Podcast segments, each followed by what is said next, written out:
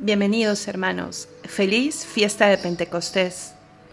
Nos reunimos nuevamente después de algunas semanas ya, en un día tan especial como este que es el culmen de los 50 días que hemos recorrido celebrando y recordando todos los beneficios para nuestra vida, para nuestras almas, para nuestra vida eterna que ha traído la resurrección de nuestro Señor Jesucristo. La iglesia, como dice la oración colecta mm, de las primeras vísperas, ha querido extender la celebración del misterio pascual durante estos 50 días, pidiendo que llegue a nosotros el Espíritu Santo. Ese Espíritu que lo que quiere es llevar a la unidad el amor de todas las lenguas. ¿No es un poco lo que ha significado eh, lo que sucedió en Jerusalén sobre los apóstoles y la Santísima Virgen, ese día que se celebraba eh, el Pentecostés judío, por decirlo de alguna manera, ¿no? y que pasó a ser también el Pentecostés cristiano. ¿Qué cosa sucedió en ellos? Bajaron del cielo como lenguas de fuego que, iluminando sus conciencias, sus corazones, sus almas, luego se tradujeron ante el pueblo en este don, en este milagro de poder entenderles en sus distintas lenguas, los apóstoles iban comprendiendo a los judíos que habían llegado a Jerusalén de distintas partes del mundo de esa época, que hablaban distintas lenguas, les entendían y no solo les entendían, les predicaban a Jesús en sus propias lenguas. ¿Qué cosa ha querido significar para el hoy ese milagro? que Dios llama a la unidad de todas las naciones a aceptar la buena nueva y a predicarla, a dar testimonio de ella. El día de hoy, renovado el Espíritu Santo que hemos recibido en el bautismo y que el Señor de una manera especialísima quiere enviarnos hoy en Pentecostés, vamos a ir meditando en los días que siguen el fruto de ese Espíritu en nuestras vidas, que son sobre todo los siete dones del Espíritu Santo, así se llaman, así ha querido proponernos la Iglesia y que están en una de las cartas del apóstol San Pablo, como iremos viendo.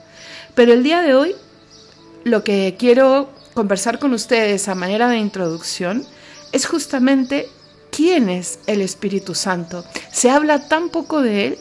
Hay un gran teólogo fallecido, bueno, hace poco se dice, ¿no? Porque si uno considera a los grandes teólogos del el inicio de la cristiandad, este ha muerto hace poco, Antonio Rollo Marín, escribió entre tantos de sus libros uno sobre el Espíritu Santo al que tituló El Gran Desconocido. Y yo creo que le viene a pelo ese título. ¿Por qué? Porque de las tres personas de la Trinidad es al que menos se le conoce o al que menos se le nombra en nuestra propia vida cristiana. Porque miren, al Padre le reconocemos primero en el Padre nuestro y segundo cuando vemos la creación. Reconocemos que Él es el creador, aunque siempre han estado, ha estado la Trinidad junta, reconocemos que, digamos, parte de su accionar es que es el creador y que es el padre del unigénito. A Jesucristo, por decirlo de alguna manera, es a quien más se le conoce, es el que se encarna, es el que tiene un rostro, un pueblo, una madre, un nombre. Entonces, al Espíritu Santo, pues de manera un poco ingrata, se le deja de lado. Pero Jesús lo dijo más de una vez, el Espíritu Santo sería el que nos recordaría todo, el que nos daría la fuerza que viene de lo alto y que obraría desde dentro de nosotros. Por algo Jesús nos dijo, justamente en esa noche en donde lega a sus apóstoles lo que muchos han considerado como su testamento espiritual, en esa última cena, a pocas horas de morir, ¿qué cosa les dice? Que no nos dejará huérfanos, que conviene que Él se vaya, porque enviará su espíritu. Y Él, que es la sabiduría plena, entiende y comprende realmente cuál es el valor de tener el Espíritu Santo morando dentro de nosotros. Es la Trinidad la que mora dentro del cristiano desde el momento de su bautismo. Pero el que obrará la santificación, el que obrará la transformación en nosotros, será justo su espíritu, el mismo espíritu de Cristo, el mismo espíritu que obró en la Santísima Virgen para encarnarle, es el que viene a nosotros y nos transforma. Cuánto se podría decir del Espíritu Santo y no vamos a, no, no nos va a alcanzar ni el tiempo, bueno, y a mí la sabiduría para compartirlo. Pero en estos días que vienen, lo que vamos a compartir un poco es cómo la acción del Espíritu Santo en nosotros, a través de los siete dones, se puede traducir en buenas obras en nuestra vida. Cómo este Espíritu Santo que nos da la gracia santificante, la vida de virtud y los siete dones del espíritu, de su espíritu, no, a través de estos siete dones impulsa nuestro accionar, nuestras conductas, nuestra vida de virtud, ¿no? la impulsa a obrar como el mismo Cristo obró. Pero bueno, empecemos primero sabiendo que es Jesús el que le da ese nombre, Espíritu Santo, por ejemplo, lo que hemos escuchado el domingo pasado en el Evangelio de la Ascensión de Cristo a los cielos, cuando manda a los cristianos a ser discípulos suyos, ¿no? El ir a ser discípulos míos. ¿Qué cosa dice? Luego, ¿no? Bautizándolos en el nombre del Padre, del Hijo y del Espíritu Santo. Eso es en el Evangelio de Mateo, pero será sobre todo en el Evangelio de San Juan donde hará referencia al Espíritu del Padre, al Espíritu Santo, varias veces. Yo les animo a ir meditando en estos días para ir acompañando eh, este conocimiento de los dones del Espíritu Santo y cómo se transforman en frutos en nuestra vida. El Evangelio de San Juan a partir del capítulo 14 hasta el 17, 18, 19. Bueno, yo iré haciendo mención de algunos pasajes, pero nos va a ayudar mucho. Es lo que se ha ido leyendo en la misa diaria de estas últimas dos semanas. Pero si lo llevamos a la oración, iremos completando, complementando lo que vamos a ir viendo en nuestros encuentros de estos días. Sobre todo San Juan y San Pablo en sus cartas, sobre todo en la carta a los romanos, serán los que nos mm, compartan una teología, una espiritualidad del Espíritu Santo muy sencilla y que se puede, como les he dicho, ¿no? aplicar, traducir en nuestra vida cristiana, en nuestra vida diaria, de manera fascinante. ¿Cuántas veces San Juan ha hablado, por ejemplo, del que tenga sed, que beba, venga, eh, o cuando dice entregó el Espíritu al morir, San Juan dirá, cuando Jesús muere, entregó el Espíritu, ¿no? Eh, el que cree en mí, o sea, habla del Espíritu Santo vinculado no solo a la vida de Cristo, sino a lo que Él nos enviará y a cómo obra este Espíritu Santo en mi vida de fe, en mi esperanza, en mi manera de amar. O sea, el Espíritu Santo ensancha las virtudes teologales, estas tres que acabo de mencionar, las virtudes cardinales y las que derivan de estas. Y miren, para entenderlo, para entender por qué es necesario. Si ya me da las virtudes, ¿por qué es necesario, por ejemplo, que me dé este impulso que son sus dones? Porque claro, cuando Dios infunde en nuestra vida a través del Espíritu Santo sus virtudes, estas virtudes caen como en un recipiente, ¿no? Como dice el Génesis, que nosotros somos un recipiente de barro moldeado por las manos del Creador. Eso somos nosotros, ¿no? Entonces, todo lo que obra Dios en nuestras vidas no anula nuestra libertad. Por eso se dice que la gracia presupone una naturaleza y una naturaleza bien dispuesta, porque Dios quiere santificarnos, cristificarnos, pero sin anularnos. Por eso es tan, tan, importante en nuestro crecimiento que nuestra libertad vaya abrazando esta vía de fe, esta vía de gracia. Pero ¿te imaginas cuánto tardaría? Porque claro, imagínate, cierra tus ojos, llega una luz que viene de los cielos, ¿no? Que entra en tu naturaleza, que se llama gracia santificante, que viene con, con, las virtudes de la fe, de la esperanza. Tú la suplicas todos los días. Y al entrar en ti, pues se amolda un poco a ese, a ese vaso, a ese recipiente, toma la forma de ese recipiente y se diluye mucho, ¿no? Porque nuestra naturaleza, por decirlo de alguna manera, la aprisiona, la abraza, eh, la vuelve compleja, ¿no? En, esa vida de virtud.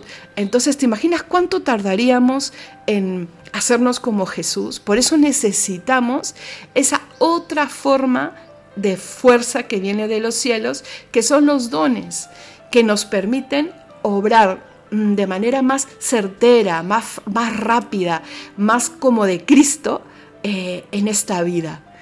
El catecismo de la iglesia lo dice, em, lo verbaliza de manera increíble. Mire, es el punto 1830 y dice, desde entonces, está haciendo referencia a Pentecostés, ¿no? Desde entonces los cristianos contamos con la protección del Santo Espíritu, que sostiene nuestra vida moral con sus dones, que nos hacen dóciles para seguir los impulsos del Espíritu Santo. Nos hacen dóciles, nos moldea para obrar como Jesús. Y son siete lo dice el punto 1831, el que sigue, ¿no? Son siete los dones del Espíritu Santo. Te los voy a nombrar de mayor a menor, porque sí hay una jerarquía, ¿vale? El más importante, sabiduría, luego inteligencia, consejo, fortaleza, ciencia, piedad y temor de Dios. Y pertenecen en plenitud a Cristo, como lo dice Isaías en el Antiguo Testamento, al Hijo de David, ¿vale? Y cómo obran en nosotros, como te acabo de decir, completan y llevan a su perfección las virtudes de aquellos que lo reciben.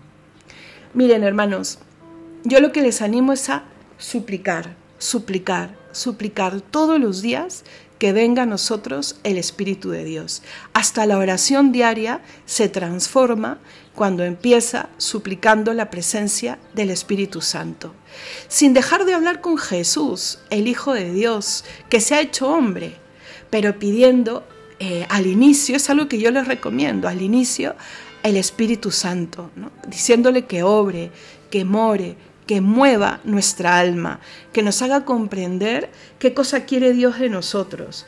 Miren, una de las citas para mí más importantes sobre el Espíritu Santo en el Evangelio es la que está en el capítulo 14, versículo 26 del apóstol San Juan. Y dice, ¿no?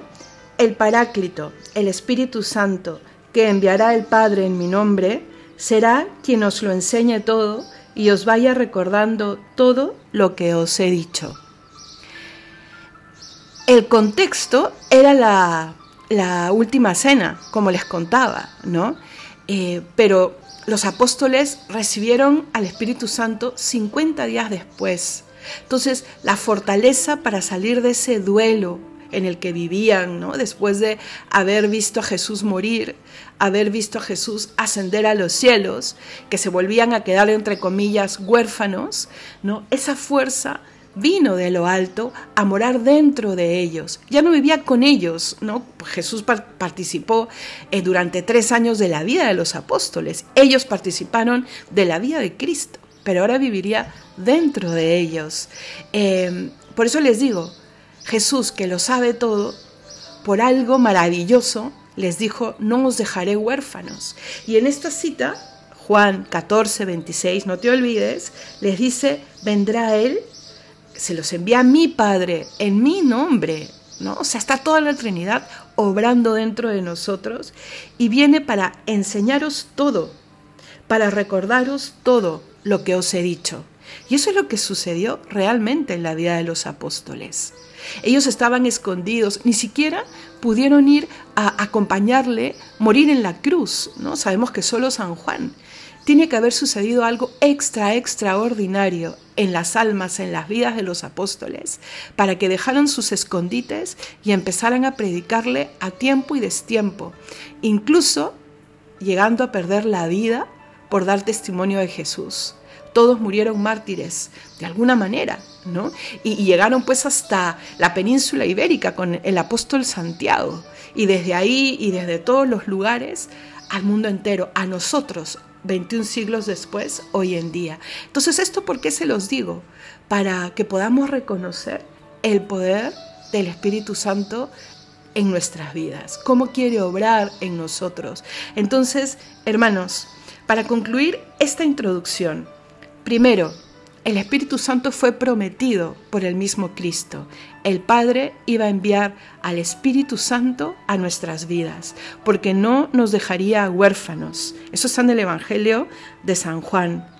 Promete quedarse con nosotros todos los días hasta el final y se queda morando dentro de nosotros. ¿Ok? Y se queda de una manera muy concreta. Al ser bautizados, recibimos la vida de la Trinidad dentro de nuestra propia vida que nos hace hijos por adopción y nos llega como un paquete, como una mochila con la que vamos a caminar a lo largo de esta vida, que son sobre todo eh, visualizadas eh, a partir de tres formas o tres regalos de Dios en nuestras vidas, que son la gracia santificante, la vida de virtud y los siete dones del Espíritu Santo. Entonces, y dentro de esas tres cosas serán los dones los que nos lleven a obrar como Dios, ¿no? Bajo los, bajo los impulsos del Espíritu Santo, que es lo que vamos a ver en estos días. Hemos visto que son siete, ¿no? El más importante, el de sabiduría, mm, el menos importante, no lo quiero decir el menos importante, pero sí saber que hay una escala, ¿no? Temor de Dios. Y algo más que decirles sobre los dones, bueno, es interesante reconocer que de esos siete, cuatro obran en nuestra inteligencia, en nuestra razón, y tres en la voluntad. ¿no? Eso lo vamos a ver el día de mañana para que no se nos vaya esta información, porque estamos recibiendo mucha información ¿no?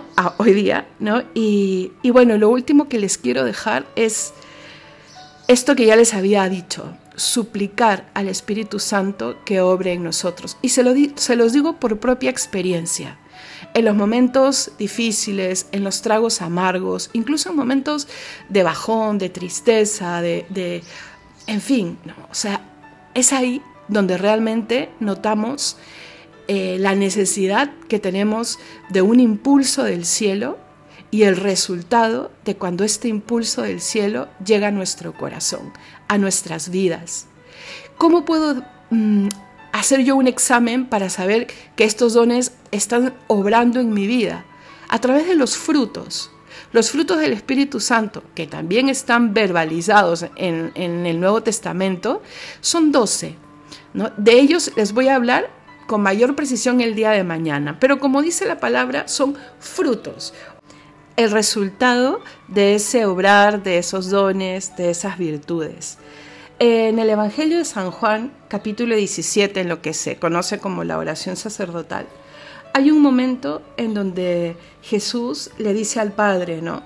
Por el poder que tú le has dado sobre toda carne, o sea, al Hijo, ¿no? De la vida eterna a todos los que les has dado parte de ese camino hacia la vida eterna, hacia el cielo, condición para que podamos alcanzarla, es justamente este poder que viene de lo alto.